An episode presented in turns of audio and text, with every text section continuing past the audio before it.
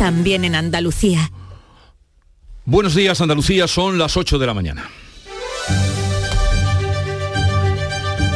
En Canal Sur Radio, La mañana de Andalucía con Jesús Vigorra.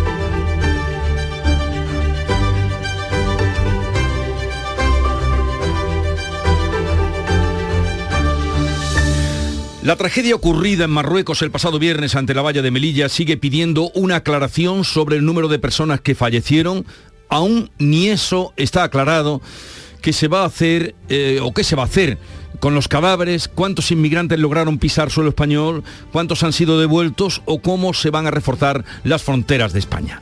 Lo que se sabe por el momento es que las autoridades marroquíes quieren dar sepultura prontamente a la treintena de fallecidos hacerlo hoy en una fosa común en Nador sin autopsia y que ayer domingo asistimos a nuevos intentos de penetrar en suelo español desde Ceuta, una operación rechazada por las fuerzas que defienden la frontera.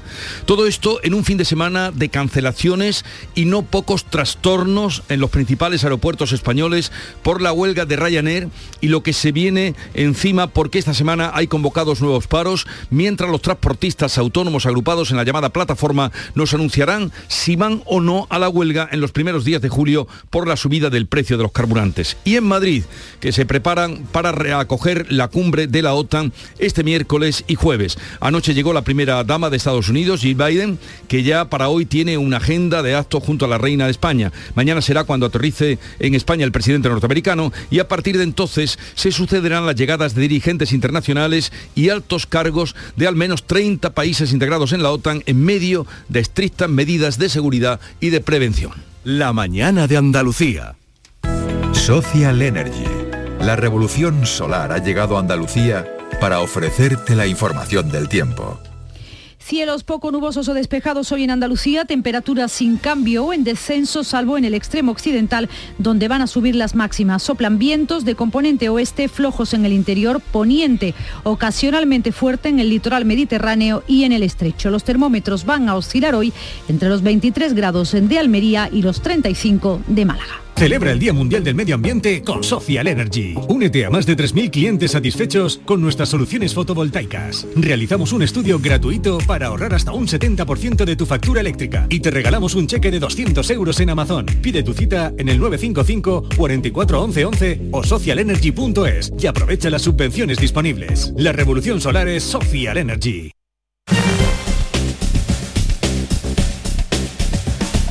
Y vamos a conocer a esta hora cómo se circula por las carreteras andaluzas a las 8.03 minutos de la mañana. Conectamos con la DGT, nos atiende Lucía Andújar. Buenos días. Muy buenos días. Hasta ahora estamos pendientes de un accidente que se ha producido en Sevilla, en la A4 de entrada en Sevilla Capital. También van a encontrar algunas complicaciones de entrada en la A49 a su paso por Tomares y muy complicado el tramo en Málaga de la A7 en Fuengirola hacia Marbella. Les pedimos especialmente precaución en esta vía, lo más circulación tranquila en el resto de red de carreteras andaluzas no se registran más incidentes, pero como siempre les insistimos, mucha precaución y no baje la guardia.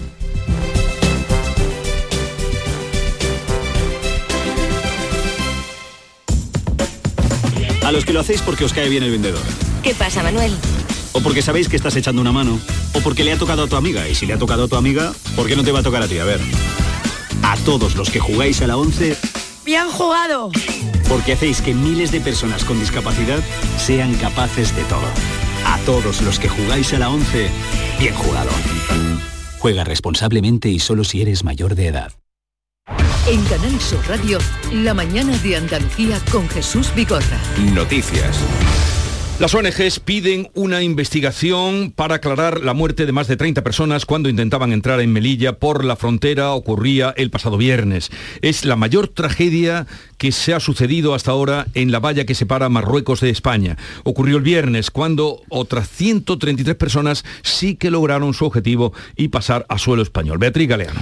Dice Marruecos que no son 37 sino 23 los fallecidos. En cualquier caso, es la cifra de muertos más alta en en la frontera terrestre. Las 133 personas que sí lograron atravesar esa frontera están aisladas en las dependencias del Centro de Estancia Temporal de Inmigrantes siguiendo el protocolo anti-COVID. Los que están aquí, en Melilla, aseguran que otras 80 personas fueron devueltas a Marruecos por la policía tras haber alcanzado suelo español. Es lo que les están contando a los abogados que los están atendiendo.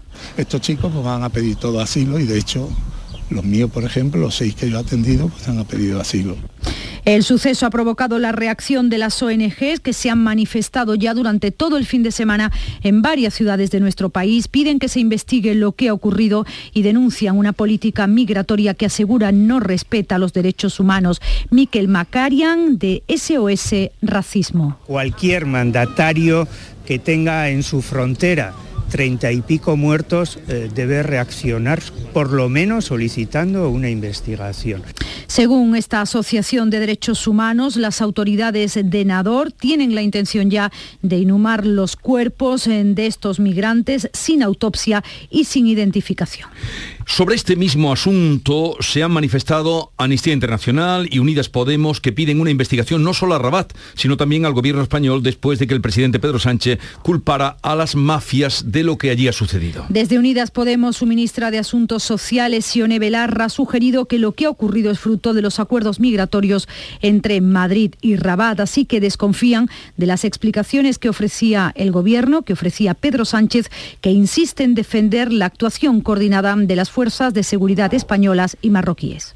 La Gendarmería marroquí trabajó coordinadamente con las fuerzas y cuerpos de seguridad del Estado para repeler, para repeler este asalto tan violento que vimos ayer a la ciudad autónoma de Melilla. Y finalmente, si hay un responsable de todo lo que parece ha sucedido en esa frontera, son las mafias que trafican con seres humanos.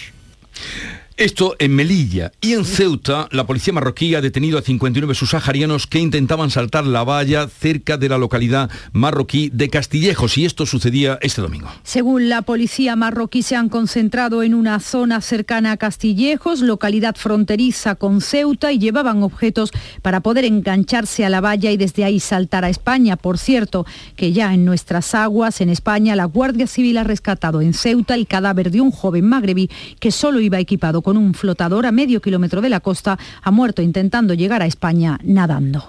Pues este lunes entra en vigor el nuevo paquete de medidas del Gobierno para tratar de contener la crisis de los precios.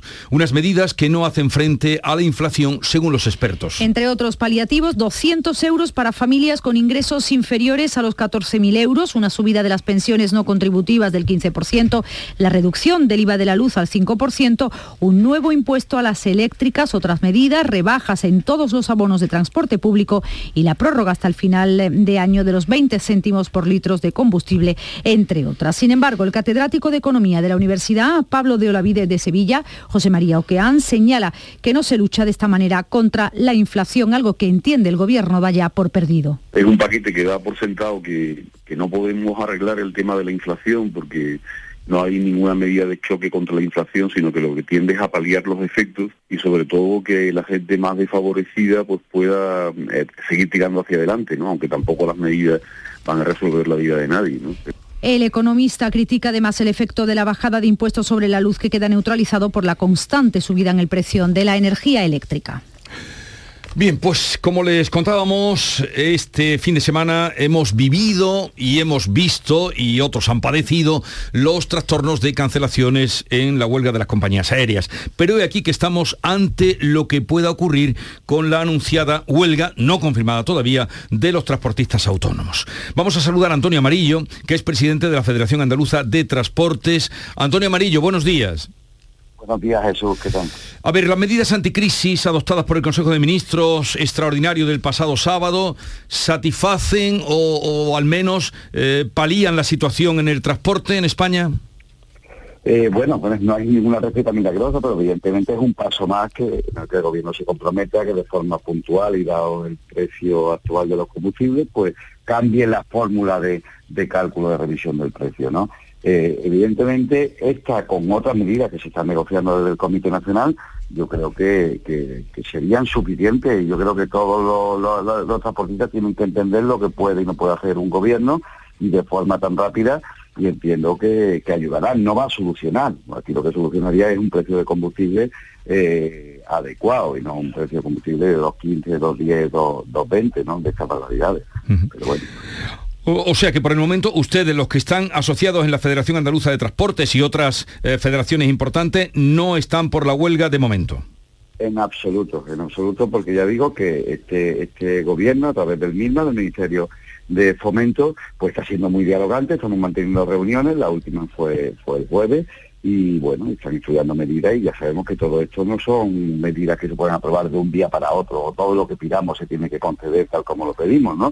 Por eso digo que mientras haya diálogo, nosotros no creemos en el paro como, como medida, ni creemos que es el momento de porque eh, a ver si por solucionar nuestro sector no vamos a cargar al resto de sectores que después nos dan de comer durante todo el año, ¿no? Hablo sobre todo del tema agrícola ahora mismo, ¿no? ¿y qué puede pasar con eh, esa anunciada huelga no confirmada eh, que están preparando o que se está debatiendo ese tema en las asambleas provinciales propiciadas por los llamados transportistas autónomos agrupados en la plataforma? Sí, bueno, pues ahora mismo los resultados que nos van llegando son de, muy divididos, eh, solo Jaén, eh, Cádiz y, alguna más pues ha dicho que sí al paro, evidentemente quien lo decide será su plataforma nacional o su dirección nacional, pero está muy dividido y de momento es mayoritario el no. ¿eh? Estamos a la espera, que supongo que, que dirán algo hoy, de si aplazan de nuevo la convocatoria de paro o lo, cancelan o están contentos con lo que ha dado el gobierno, pero eso lo dirán ellos, que yo digo que ahora mismo creemos que el apoyo, el apoyo es débil y, habrá que esperar a, supongo que esta mañana que lancen algún comunicado.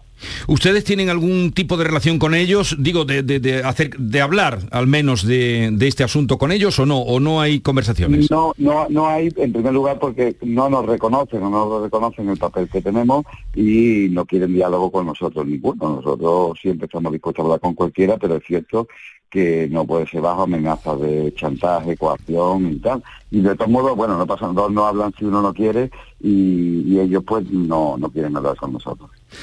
Ellos trabajo tienen, ¿no? Eh, parece ser que no es de falta de trabajo de lo que se quejan, sino del precio de los combustibles.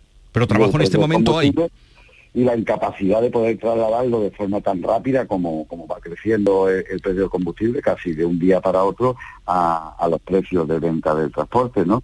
Pero es cierto que ahora mismo hay muchísimo trabajo, hay más trabajo que camiones en carretera y es por eso que pienso que se están cobrando mejores precios que antes de, de, marzo y precios bastante dignos. Lo que pasa que es cierto que es imposible repercutir, o sea, negociar un precio y para hacer un transporte mañana cuando mañana ya te encuentras con una subida otra vez de, 4, 5, 6 o 7 mm. céntimos en el precio del combustible. Pero bueno, eso es algo que ya no es, no es, no sé de quién es culpa, pero vamos, desde luego no es de, de lo que está reglamentado, de la que o de, lo, de, cómo se articula un contrato de transporte. Bueno, pues eh, gracias por atendernos, Antonio Marillo, presidente de la Federación Andaluza de Transportes, que nos dice que el diálogo está abierto con el Ministerio y que de momento con esa eh, prórroga que se hace de la ayuda al gasoil tiran eh, en espera de que puedan venir otras ayudas. Gracias por atendernos, un saludo y buenos días. Muchas gracias, eso. Bueno, curioso lo que nos dice el señor Amarillo, que hay más trabajo camiones en las carreteras, eh, nos lo acaba de, decir. O sea que hay trabajo, eh, son otros los motivos en este caso que están haciendo que se debata esa posibilidad de una huelga. Vamos a saludar en este punto a Antonio Felices, que es presidente de la Federación Andaluza de Estaciones de Servicio. Ya en varias ocasiones siempre ha estado en nuestro programa cuando le hemos requerido. Señor Felices, buenos días. Hola, buenos días. A ver, ¿qué le parece la prórroga ya confirmada hasta final de año de esa bonificación ayuda a la gasolina de manera general para todo el mundo? Pues bien, nosotros lo valoramos muy positivamente la medida, en tanto en cuanto eh, dota de liquidez a la sociedad en general, al sector del transporte, por supuesto, y eh, es de especial importancia en el momento en que, por ejemplo, la presidenta de la Comisión Nacional del Mercado de Competencia decía el otro día que eh, esa bonificación, la gasolina, no nos hemos eh, aprovechado en absoluto, sino que es consecuencia de que las materias primas, el precio de la materia prima, se ha ido encareciendo desde el 1 de abril y, desgraciadamente, todo apunta a que vamos a seguir en precios altos y a que puede seguir encareciendo. Por tanto, eh, esta bonificación eh, hace que el ciudadano, pues por ejemplo, en vez de pagar el litro a dos euros, es verdad que está a dos euros, es el precio de venta público, pero claro, lo paga en la realidad a unos 70. Entonces nosotros consideramos aceptada la prórroga de la medida. ¿Y dice usted que esto seguirá subiendo? Bueno, no hay ningún indicio en el panorama internacional que nos haga pensar que esto puede bajar. Eh, nosotros, en cualquier caso, sí que vamos a seguir eh, en diálogo con la agencia tributaria.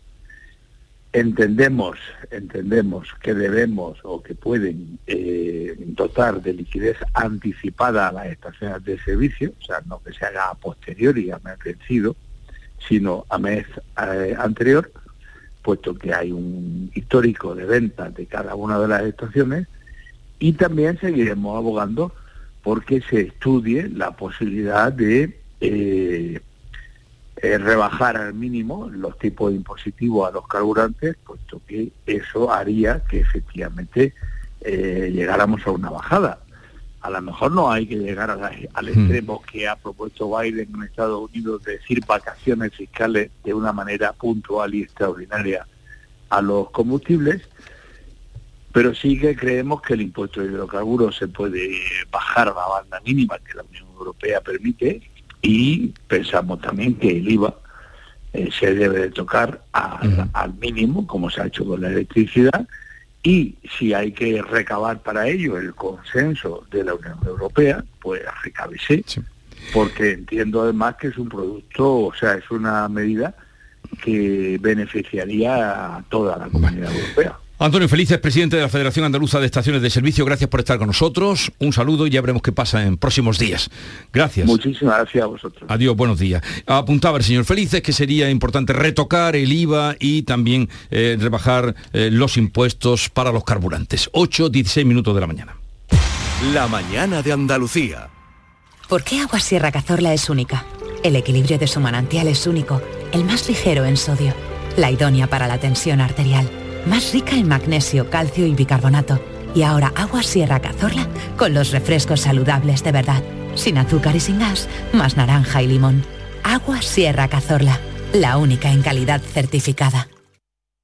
Una iniciativa que combina la riqueza histórica y cultural de las comarcas prepirenaicas con el geocaching, actividad que permite, mediante coordenadas GPS, encontrar tesoros escondidos. Maite González, gerente del GAL ADEFO 5 Villas de Zaragoza, lo explica. La idea del viaje por el Prepirineo clandestino surge para descubrir la cultura, el arte, la etnografía y el paisaje de esta zona de Aragón.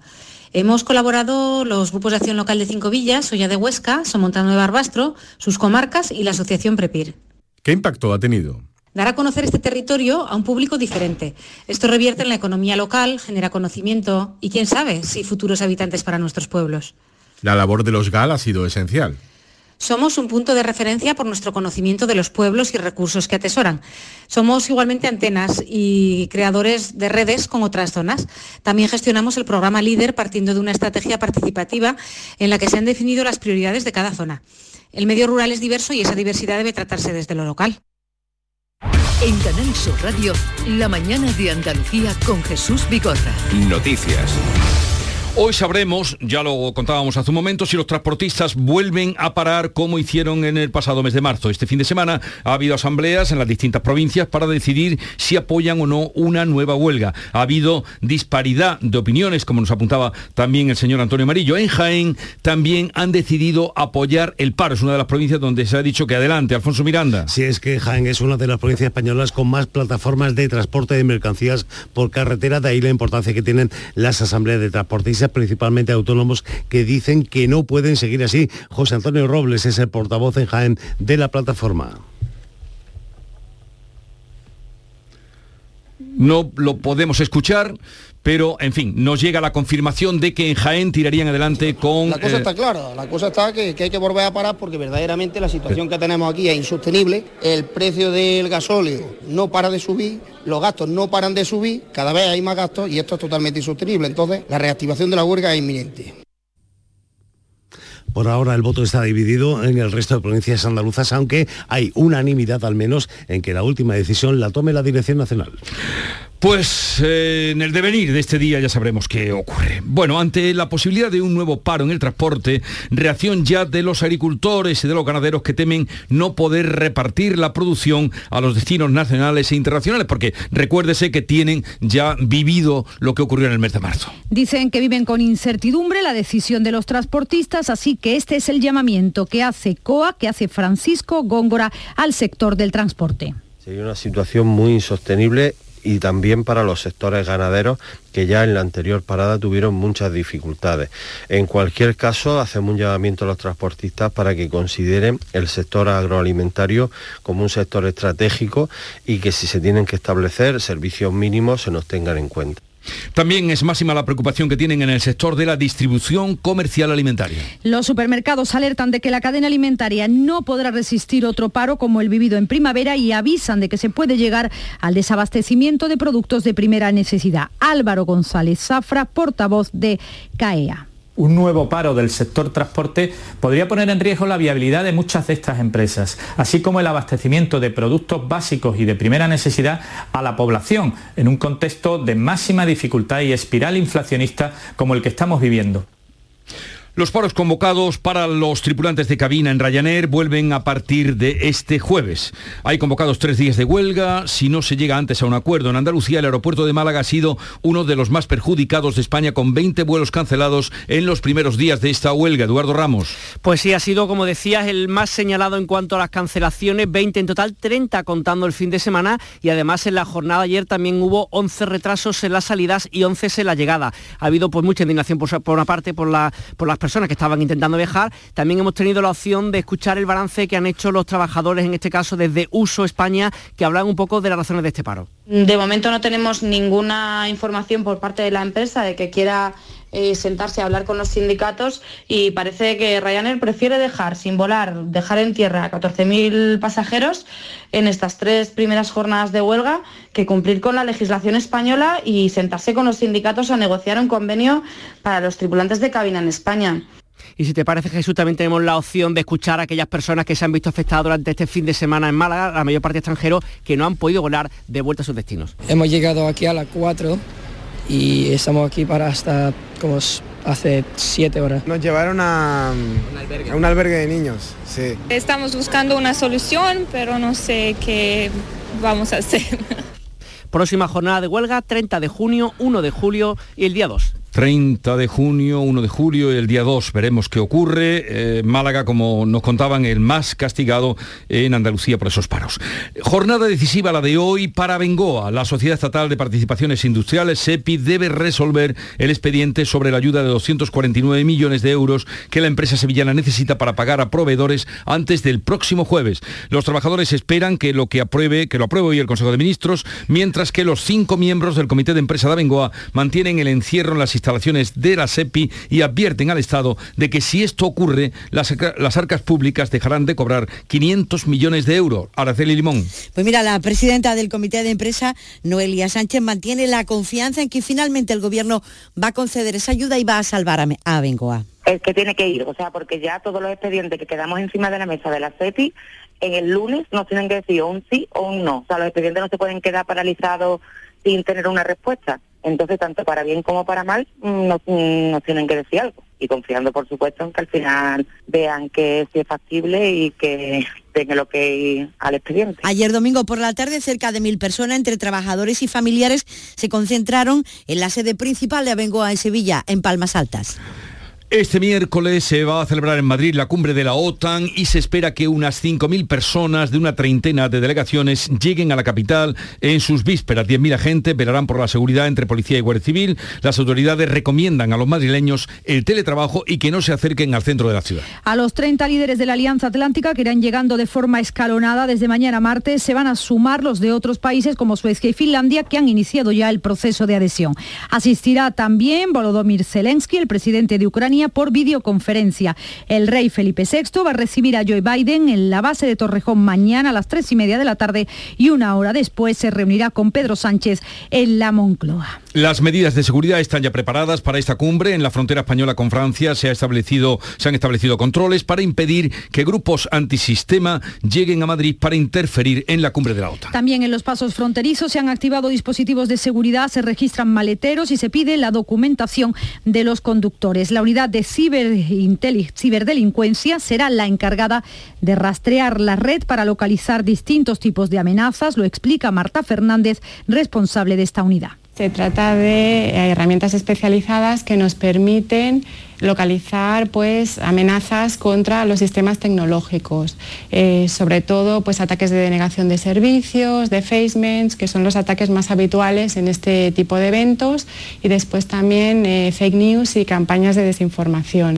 En Madrid, este domingo ya ha habido marchas anti-OTAN que recordaban aquellas de los años 70 80, porque además eran los mismos lemas, OTAN eh, no, eh, OTAN no bases fuera. Con variedad, eso sí, en las cifras de participantes, 2.500 eh, según los asistentes, según la delegación del gobierno, mientras que los asistentes hablan de 3.000 personas. Se ha celebrado ante una fuerte presencia policial sin que se hayan producido altercado. Han participado miembros de Izquierda Unida y otras formaciones de izquierda. Miguel Urbán es eurodiputado de anticapitalistas. Ni OTAN ni Putin. Estamos en contra del imperialismo putinista, pero también del imperialismo norteamericano de la OTAN que subyuga también a Europa. Entendemos que hay que salir de cualquier tipo de alianza militar, que lo único que persigue es la remilitarización y la guerra.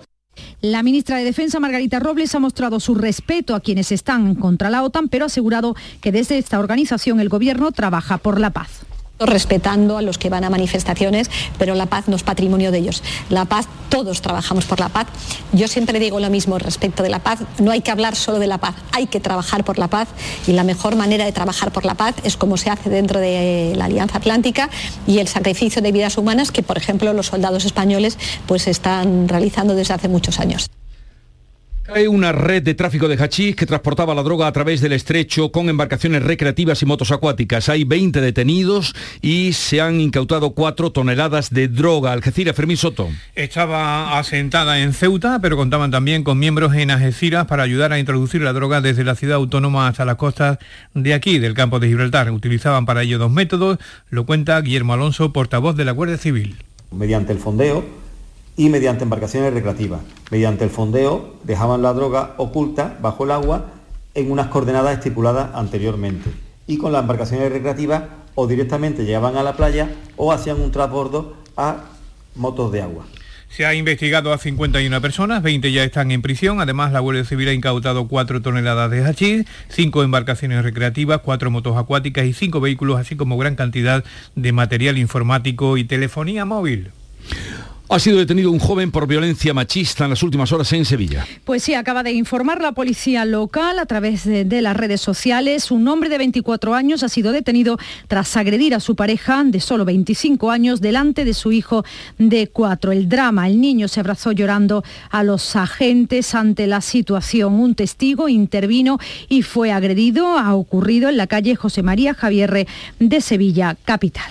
Felipe VI visita esta tarde el puerto de Santa María y lo hará por primera vez desde que es rey de España. La visita real tendrá lugar en diversas bodegas portuenses dentro de los actos con motivo de la conmemoración del 250 aniversario de la Fundación Osborne. Beatriz Rodríguez. El monarca estará acompañado por el consejero de Turismo en funciones, Juan Marín, y el delegado del Gobierno de España en Andalucía, Pedro Fernández.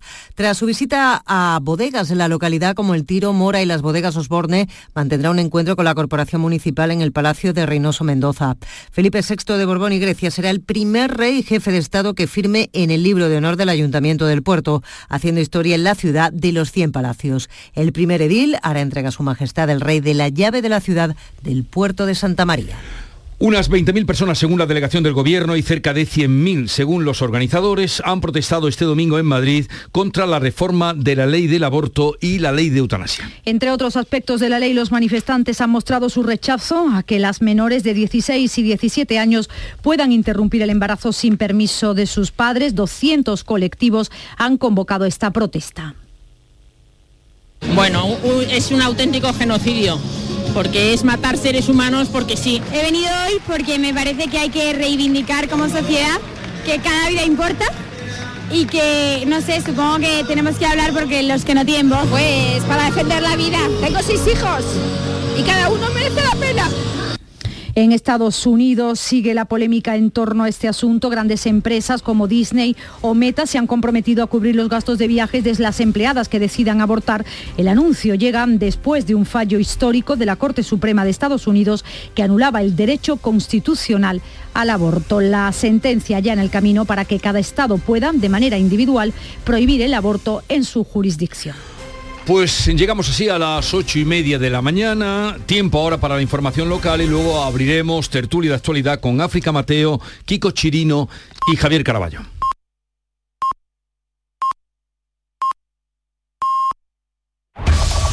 En la mañana de Andalucía de Canal Sur Radio, las noticias de Sevilla con Araceli Limón. Lo acaban de escuchar hace unos minutos en Sevilla. La policía ha detenido a un hombre con 24 años tras agredir a su pareja de 25 en presencia de su hijo de 4.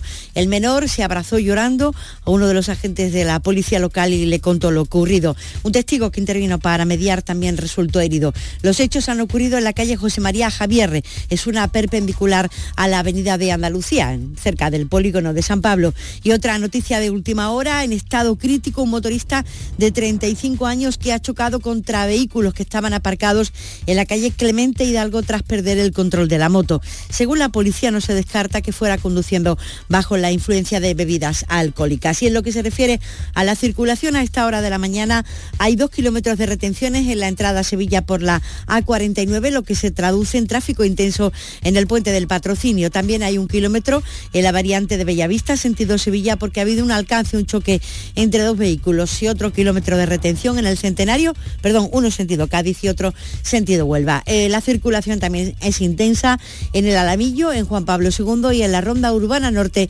a la altura de San Lázaro. Y recuerde que ayer comenzó la obra de repavimentación de la Avenida de la Palmera en el tramo comprendido entre la Glorieta Plus Ultra y la calle Cardenal Irundain. Los trabajos se hacen fundamentalmente de noche, así que hoy, a partir de las 9, habrá desvíos de tráfico en la dirección hacia los Bermejales. Hay que circular por la calle Páez de Rivera y la Avenida de las Razas. Toma hoy las riendas de tu futuro energético. Son en Battery. Líder europeo en acumulación solar fotovoltaica para hogares y empresas, patrocina este espacio. A esta hora de la mañana tenemos 18 grados de temperatura. Esperamos hoy en Sevilla una máxima del 33 con los cielos completamente despejados. Automóviles Berrocar. Más de mil coches de todas las marcas y modelos. La mejor garantía del mercado. Inmejorable financiación. Sin sorpresas de última hora y con total transparencia para que la compra de tu nuevo coche sea una decisión inteligente. 50 concesionarios Berrocar y más de 700 talleres concertados en territorio nacional. Entrega a domicilio totalmente gratis. Grupo este espacio es ofrecido por Aramco Team Series del 18 al 20 de agosto en el Club de Golf La Reserva. Compra tus entradas en aramcoteamseries.com. La información deportiva, Nuria Gaciño, ¿qué tal? Muy buenos días. Buenos días. Desde Turquía se insiste en que el central Marcao del Galatasaray lo tiene hecho con el Sevilla. El club de Nervión habría subido a 12 millones de euros su oferta por el brasileño, algo que parece que aceptaría de buen grado el club turco y además Marcao ya ha comunicado a su club que solo querría marcharse al Sevilla tras haber rechazado una oferta del Zenit.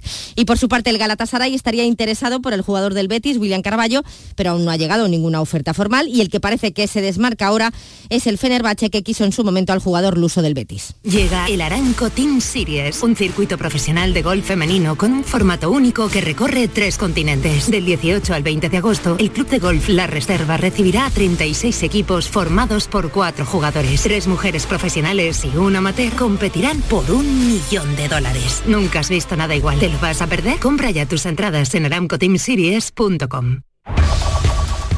Cosas que ocurrirán hoy en Sevilla. Han escuchado que es una jornada decisiva para Bengoa, que los trabajadores esperan que el Consejo de Ministros apruebe la ayuda de 249 millones de euros que se le ha solicitado a la Sociedad Estatal de Participaciones Industriales. También que este lunes a las 9 de la mañana, dentro de poco menos de media hora, comienzan las negociaciones del expediente de regulación de empleo de los trabajadores de la base militar de Morón de la Frontera.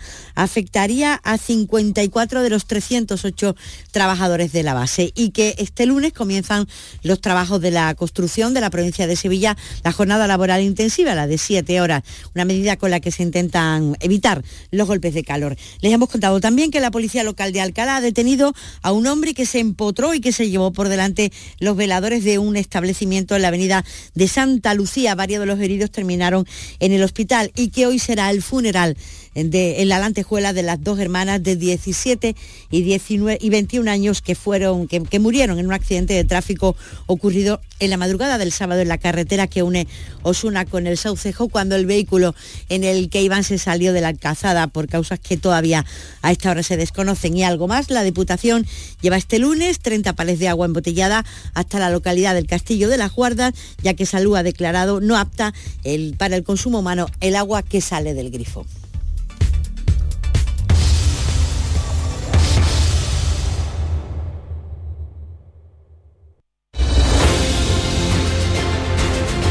...8.35 minutos de la mañana... ...enseguida abrimos mm, tertulia, charlas... ...sobre los temas palpitantes de hoy... ...que indudablemente pasan por ese trágico viernes... ...en la frontera de España con Melilla.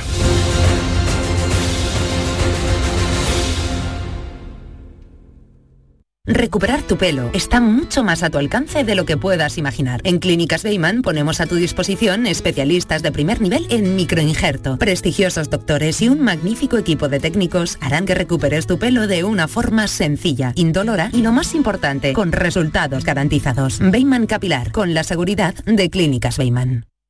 Buenos días. En el sorteo del sueldazo del fin de semana celebrado ayer, el número premiado con 5.000 euros al mes durante 20 años y 300.000 euros al contado ha sido 77.617 77617 serie 37.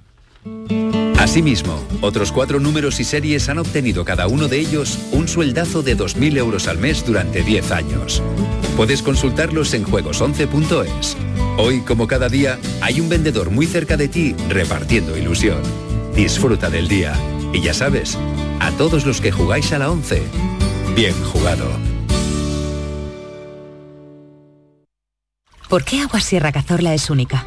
El equilibrio de su manantial es único, el más ligero en sodio, la idónea para la tensión arterial, más rica en magnesio, calcio y bicarbonato. Y ahora Agua Sierra Cazorla con los refrescos saludables de verdad, sin azúcar y sin gas, más naranja y limón. Agua Sierra Cazorla, la única en calidad certificada. Mano de santo limpia la ropa, mano de santo limpiar salón, mano de santo y en la cocina, en el coche, en el watercloak, mano de santo para el hotel, mano de santo para el taller, mano de santo te cuida, mano de santo te alegra la vida, de santo, mano de santo, ponte a bailar y no limpies tanto, mano de santo, mano de santo, ponte a bailar y no limpies tanto. Seguramente el mejor desengrasante del mundo. Pruébalo. Está en nuestras manos proteger aquello que estaba con nuestros pies. La tierra, los árboles, la flora, la fauna, la vida. Cuidar del entorno natural de Andalucía es tarea de todos, porque tu responsabilidad ayuda a evitar incendios, porque nuestro compromiso es velar por tu seguridad. Contra los incendios, este verano, protege Andalucía. Junta de Andalucía.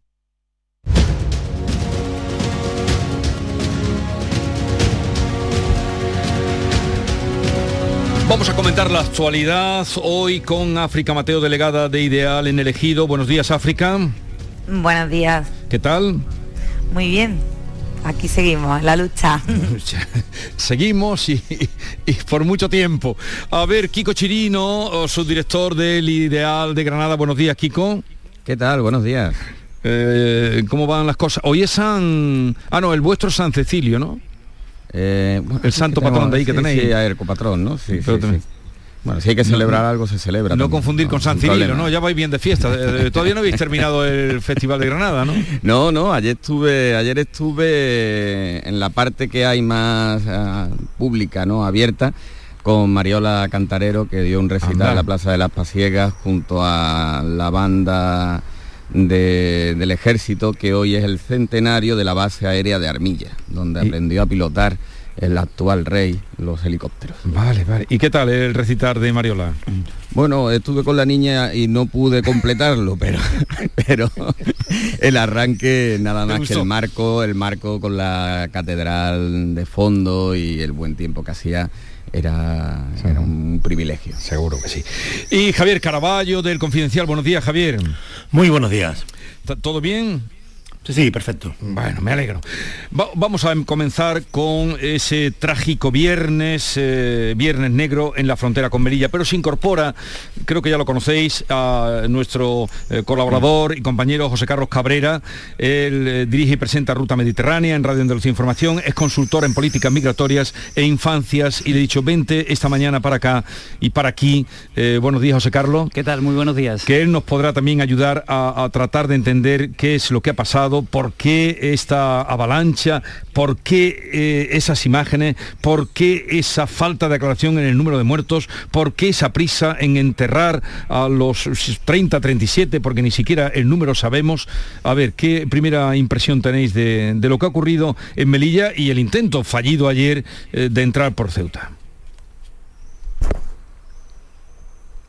Bueno, pues si vamos a ver, yo eh, voy a empezar, eh, quizás eh, lo que está pasando o lo que ha pasado en Melilla realmente es un episodio más, aunque quizás el más lamentable de los últimos 25 años de, esa mm, perspectiva ¿no? que estamos teniendo con respecto a, la presión migratoria en la frontera. No es nada nuevo, lo único que pasa es que, claro, mayor presión pues se producen este tipo de episodios mm, realmente lamentables.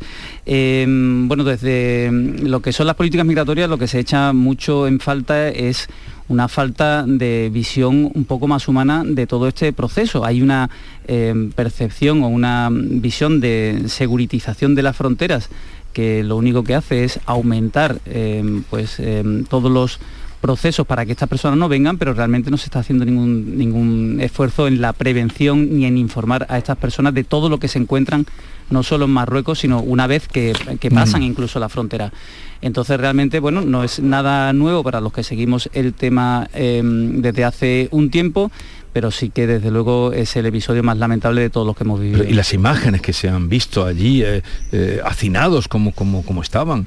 Sí, sí, eh, bueno, nosotros tenemos un tratado con Marruecos, eh, todo el mundo lo sabe, ¿no? Eh, para la mejora de la cooperación en materia de terrorismo, tráfico ilegal de estupefacientes, explotación de menores, blanqueo de dinero, y sin embargo no tenemos un acuerdo en una mejora en la atención a estos flujos migratorios que, no son nada nuevo, que existen, que sabemos que, están ahí, que Marruecos sabe perfectamente que están ahí y que realmente no se pone ningún tipo de política migratoria diferente a las que conocemos más allá que bueno subir la valla unos metros más alta, el poner la sirja no en el lado español sino en el lado eh, marroquí, en el de dar a Marruecos em, pues eh, vehículos para que puedan patrullar mejor la frontera y realmente pues se echa una clara mucho de menos pues un, una mm, perspectiva mucho más humana donde se pueda informar a estas personas, prevenir, también que haya control, ¿no? Pero que estas personas pues tengan también otra serie de alternativas para poder acceder de manera legal, eh, lo que se llaman, bueno, una, la mejora de las vías legales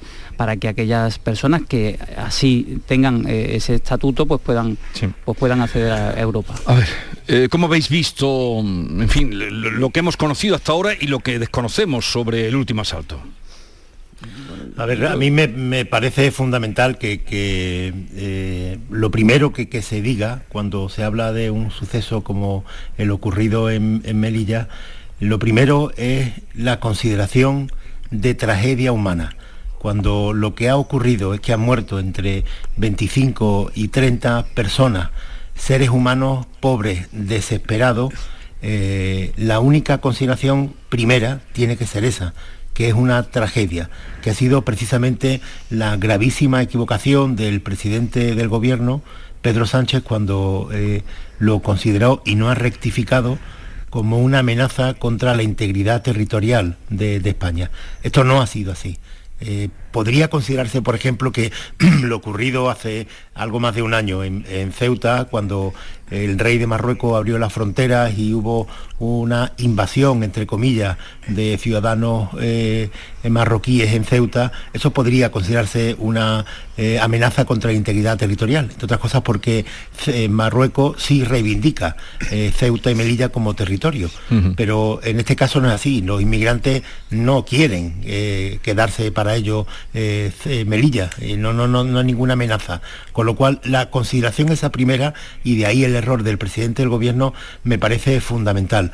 Lo segundo que tenemos que apreciar a partir de, esa consideración es que tenemos que tratar a todas estas personas como seres humanos, pero sabiendo también que es imposible, literalmente imposible, que ni España ni Europa pueda asumir el flujo migratorio que viene desde África y que irá increciendo.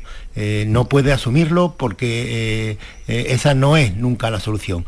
Con lo cual, quien piense que, la solución a estas tragedias sería levantar la frontera, dejar que, haya libre circulación, lo único que está haciendo es provocar un problema aún mayor. Esa no es la salida. Pero necesariamente tiene que haber alguna alternativa para las personas que se mueren de hambre en África. Y esto es lo que el mundo desarrollado tiene que afrontar y tiene que enterarse, que la única posibilidad eh, viable para acabar con el flujo migratorio es evitar la necesidad de emigrar a, Europa de tantos millones de, eh, africanos. ¿Es posible hacerlo? No, pero se puede intentar y se puede mejorar muchísimo la, la situación en África, sobre todo en momentos como los de ahora, en los que sabemos que la situación de hambruna en muchos países africanos se va a agravar por la guerra de Ucrania y la falta de grano en todo el continente. Mm, sí, efectivamente, al hilo de lo que comentaba, de lo que comentaba Javier, la semana pasada la Unión Europea ya, alertaba de que, de que iba a haber una hambruna catastrófica en el norte de África y que esto iba a desencadenar unas migraciones masivas. Está claro que las fronteras deben ser inviolables y que las autoridades de los dos lados tienen la obligación de evitar que, haya penetraciones masivas como esta, pero el viernes yo creo que, lo que vimos fue una vulneración de las más crueles de los derechos humanos que no se puede permitir. En cuanto a lo que ha dicho de Pedro Sánchez, eh, sí que se precipitó cuando no se conocía bien lo que estaba sucediendo y lo que intentó fue, bueno, pues después de tantos años, de, esto, de toda la, desde antes de la, bueno, desde la pandemia, eh, de conflicto y de, y, de, total y absoluto desorden con el gobierno marroquí, pues felicitó un poco la actuación sin saber hasta dónde iba a llegar. Y todavía es verdad que no ha rectificado y ahí muy mal. La verdad es que sorprendió cuando dijo, eh, achacó a los mafiosos, a las redes mafiosas, pero había bueno, que, mm, bueno, hay muertos ahí.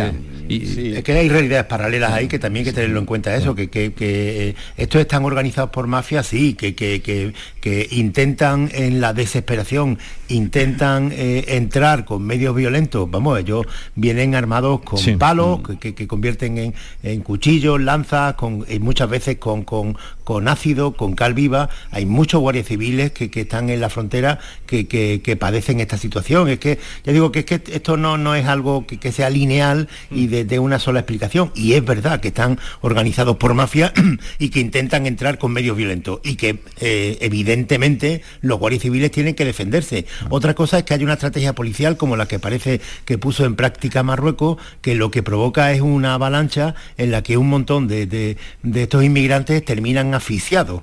Eh, literalmente asfixiados y arrollados por la avalancha de 2.000 personas. Porque se le ve, se ve algunas imágenes casi que ¿no? en, la, valla y con esas granadas de humo como se desploman y caen apilados uno, uno sobre otro. ¿no? Yo creo que eh, hemos señalado, los compañeros han señalado ya varios puntos que para mí son relevantes. Uno, eh, el problema es complejo. El problema es complejo y desde el bonismo no se, no se resuelve, ni vale en frontera dura, ni tirar la frontera y que todo el mundo entre, ni tampoco la, Guardia Civil se puede cruzar de mano. Mm, la realidad es muy compleja, lo que pasa es que nos enfrentamos a varias presiones migratorias. Una que es la presión migratoria eh, intencionada de Marruecos, que hemos visto como en determinados momentos, en función de las necesidades políticas o estratégicas que tenía Marruecos, un país con el que es difícil y complicado mantener las relaciones, pues mm, eh, activaba esa presión migratoria. Y después está la presión migratoria que detrás puede haber y hay mafias pero lo que hay es mucha necesidad, hay mucha hambre y hay la desesperación humana. ¿no? Eh, yo creo que el error del presidente del gobierno ha estado en creer que resolviendo la presión migratoria intencionada de Marruecos, eh, se resolvía el problema o al menos gran parte del, problema. ¿no? Y, eso y eso le llevó a celebrar eh, la colaboración por parte de las fuerzas de, Marruecos, que, son unos cuerpos de seguridad en manos de un país que no tiene el mismo nivel democrático que podamos tener, que podamos tener en España. Y eso que el discurso puede ser mm, en momentos incluso plausible, se le cae cuando se ven las imágenes. Cuando se ven las imágenes ya es insostenible y por momentos que pase sin que lo corrija, más insostenible todavía. A ver, yo quisiera... las imágenes, sí, José Carlos, pero además, ¿cómo todavía no se puede saber cuántos han muerto? Bueno, eh, vamos a ver, siempre en este tipo de episodios pues hay cierto oscurantismo con respecto a, lo que ha pasado realmente en la frontera. Pero bueno, eh, insisto, esto es un episodio que, mm, bueno, lo sabemos y nos estamos dando cuenta porque había cámaras y porque había teléfonos, pero esta tragedia humana, como bien se ha apuntado antes, eh, está ocurriendo habitualmente, pero con personas que, se, que desgraciadamente pues fallecen prácticamente todas las semanas eh, viniendo a través del mar donde no existen pues eh, móviles ni, ni ningún tipo de cámara de ninguna prensa. Yo eh, estoy de acuerdo en que el tema es complejo, evidentemente todo lo que es el, proceso migratorio que están llevando a cabo pues muchísimas personas de, de, África hacia Europa es un tema muy complejo, muy complejo, pero evidentemente si las mafias están ahí es porque se ocupan eh, ocupan un vacío donde no existen unas políticas migratorias. Es decir, como eh, lo ponemos todo eh, a, la solución, digamos, policial o de la Guardia Civil justamente en frontera, pero yo creo que se puede, se puede hacer mucho, mucho más justo antes de que, de que esas personas lleguen a frontera. Sabemos perfectamente cuáles son las personas que están llegando, de qué parte de África llegan, porque no llegan de toda África, llegan de países muy determinados. Y también sabemos por dónde pasan hay unos itinerarios completamente que se conocen además, por la ciudad de Gao o por ejemplo o la ciudad de Kidal, donde todas estas personas han pasado antes de llegar a Argelia y después de Argelia a Marruecos. Entonces yo creo que hay un itinerario y unas posibilidades donde implementar otro tipo de políticas migratorias más allá de la solución final en la misma valla, que realmente es cuando ya poca solución mm, desde luego eh, de calidad y conforme a derechos humanos pues se puede dar. Desde luego las imágenes que estamos viendo y que todos hemos visto durante este fin de semana, si eso no nos estremece, mm, para los que puedan hacer algo, hacerlo, y a nosotros para exigirlo, entonces eh, apague y vámonos.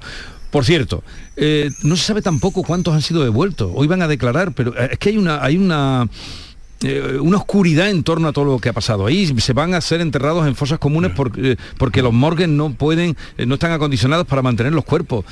Bueno, tenemos, que pensar que también la zona donde se produce este episodio es la zona aledaña a Melilla, que es la provincia del Rif, que tradicionalmente pues, ha tenido muy pocos medios. De hecho, es una provincia eh, bastante rebelde, eh, digamos, y reivindicativa con respecto a las necesidades que tienen eh, esa zona. Solo tenemos un hospital, el Hospital de Nador, un hospital además que, está muy limitado, donde la morgue pues ya hemos visto que, que, ni siquiera tiene refrigeración y donde, bueno, pues parece ser que estos cuerpos no pueden estar mucho tiempo a la intemperie. Em, insisto, yo creo que hay que hacer un esfuerzo más allá de la cooperación en materia terrorista, de la lucha contra, contra las drogas, en materia de cooperación y de factor humano, porque hasta que esto no se mejore, estos episodios van a volver y desde mi humilde opinión, ahora vamos a tener unos días que van desde el 9 al 11 de julio, donde son las fiestas más importantes del mundo musulmán, como es el Eid el Kebir o la fiesta del Cordero, donde probablemente tengamos otro episodio sino de estas características pues de, salida de personas hacia Europa. A ver, lo, de, lo de la identificación y, de, los cadáveres, eh, a mi juicio, de, lo menos que podemos sorprendernos, porque eh, ya en el cementerio de, Algeciras o en el de Málaga hay eh, muchas tumbas sin, sin nombre de, estos inmigrantes, porque estamos hablando de personas que vienen muchas veces de países en los que el Estado ni siquiera existe. O sea que, que la identificación de, todos estos inmigrantes eh, es imposible, que es uno de, los problemas más graves que nos encontramos en España cuando llegan inmigrantes en una patera y ponen el pie en suelo español. Ellos lo saben que es así y por eso lo celebran los pobres cuando llegan a la playa y lo celebran con danzas, porque eh, es imposible devolverlos al país. España tiene tratados de repatriación con algunos países, pero hay algunas de estas personas que vienen de países que no existen y entonces es imposible la repatriación. De ahí la demagogia que, se realiza eh, al respecto. Y, eh, yo, yo, sé que, eh, no hay motivos para el optimismo sobre la inmigración, sobre este problema. Y, ni nuestra generación, ni creo yo que muchas que vengan después van a resolverlo. Pero por lo menos vamos a tratarlo como lo que son seres humanos. Esto es lo fundamental. Pero motivos para el optimismo no hay. Eh, lo que ha ocurrido en, la eh, última década fundamentalmente en África es que un país como China, que ya veis cómo es China, pues está haciendo, eh, está, empezando a dominar comercialmente aquello, pues y está utilizando África para extraer materias primas.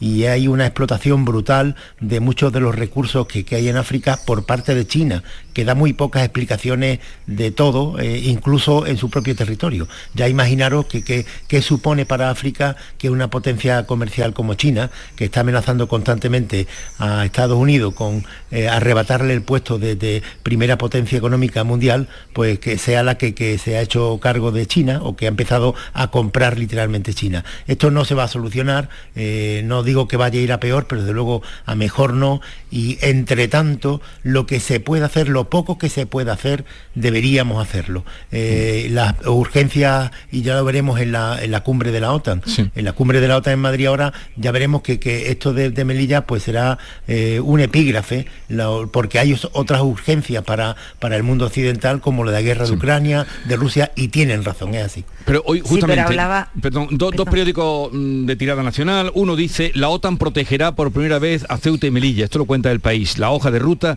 que se debatirá en Madrid incluye la defensa de la soberanía e integridad territorial. Justamente lo contrario dice el mundo. Eh, José Carlos, ¿la OTAN va a mediar aquí o va a hacer algo? Puede hacer algo? Realmente eso es uno de los grandes desafíos, yo creo, del gobierno español en esta semana, en esta reunión de la OTAN. tanto la plaza de Ceuta como la de Melilla están fuera del, del acuerdo del Tratado del Atlántico Norte y por lo tanto en un caso de una hipotética invasión o de algún problema Em, pues eh, no lo sabemos, de, otro tipo, pues eh, no, tiene por, no, tendría por qué actuar en conjunto, no se podría atender a ese eh, o apelar a ese, creo que es el artículo 9, ¿no? en el cual mm. pues, los demás socios pues, deberían de, actuar. eso es uno de los grandes desafíos que parece ser que quiere poner en, marcha o en la mesa nuestro gobierno para esta reunión. Vamos a ver. Sí, decía que hablaba precisamente al hilo de esto y hablaba Kiko también de, qué tipo de país es Marruecos con esa democracia tan frágil. Pero es que lo que no podemos pasar por alto es que la Unión Europea ha elegido a Marruecos dentro de todos los países eh, de la zona como, eh, como el, mejor aliado para, hacer, para mantener lo que es la frontera, no ya con nosotros, con España, es que es la frontera con toda la Unión Europea y una de las fronteras más calientes y más complicadas que hay. Entonces, eh, esto hay que mirarlo con una perspectiva más amplia, precisamente ahora que, se produce aquí la reunión de la OTAN. Sí, lo que pasa es que, ayer Bruselas, precisamente, y para mí es muy relevante, pero Bruselas ayer se puso inicialmente de perfil. El presidente del, Consejo eh, sí, pero ayer, Kiko, porque hasta ahora... sí, pero que sobre la defensa, que, Bruselas yo creo que todavía no ha interiorizado ni le ha dado la suficiente relevancia que tiene eh, España como frontera de Europa no le ha dado, no le ha dado todavía suficiente, suficiente relevancia. Y es verdad que eh, las declaraciones de ayer van en la línea de no molestar, o las no declaraciones de ayer van en la línea de no molestar en exceso a Marruecos. A mí que, aquí, eh, eh, que esté sucediendo después del viernes los acontecimientos estén sucediendo como se están sucediendo, eh, no pueden dejar de, alarmarnos, de estremecernos, incluso nos tiene que repudiar, pero no nos puede sorprender que Marruecos mm, tenga una morgue donde las crónicas de los compañeros, los periodistas que han ido allí, mm, dicen que el olor es irrespirable cuando te acercas a unos metros, que estén cavando mm, eh, fosas para deshacerse de, los muertos, pues no sorprenden. Lo que no vamos a pretender eh, o a esperar de Marruecos es que abra una investigación, que hagan la autopsia y que se investigue cómo fue la, defensa de, de, la fuerza de seguridad para ver si fue proporcional y si hubo algo que provocó de una actuación desmedida. Eso no lo va a hacer Marruecos. Y ahí es donde yo creo que, que Bruselas también tiene que intervenir, más allá de decir que, eh, y de respetar la, autonomía de, España y la autoridad que tiene que tener España, tiene que intervenir porque este problema, del que nos olvidaremos dentro de unas semanas, volverá sobre la actualidad al cabo de unos meses. Sí, José Carlos Cabrera dice que, ojo, eh, perdona un momento, Javier, porque ya vamos a despedir a José Carlos. Eh, dices tú que eso corre riesgo de que en próximos días vuelva a pasar. Bueno, hay, hay indicios y tenemos ya muchísima experiencia en que en las determinadas fiestas, eh, tanto importantes de un lado o del otro del Mediterráneo, ya sean porque son las Navidades o el fin de año en Europa, o porque son fiestas religiosas en, Marruecos, fiestas religiosas... Eh, pues eh, religiosas, siempre tenemos pues episodios o picos donde estas personas aprovechan. ¿Argelia ha, tenido algo que ver? ¿Crees que ha podido tener algo que ver en este último intento de salto? Bueno, todos los subsaharianos que hay actualmente en Marruecos todos eh, suelen eh, entrar por la frontera de Argelia eh, con Marruecos, en concreto por la, por la frontera de, de, Mustaganem, una ciudad fronteriza en la provincia de Orán, donde salen muchísimas pateras en los últimos días y también en la, en la franja cercana a la ciudad de Fingik, también en Marruecos y estas personas están un tiempo en Rabat, después en Casablanca y después suben a la costa para intentar eh, entrar. Bueno, José Carlos Cabrera, gracias por tu presencia, creo que te vas pronto para Marruecos, ya nos irás contando. Gracias por estar con nosotros. Nada, gracias a vosotros. Llegamos a las 9 de la mañana.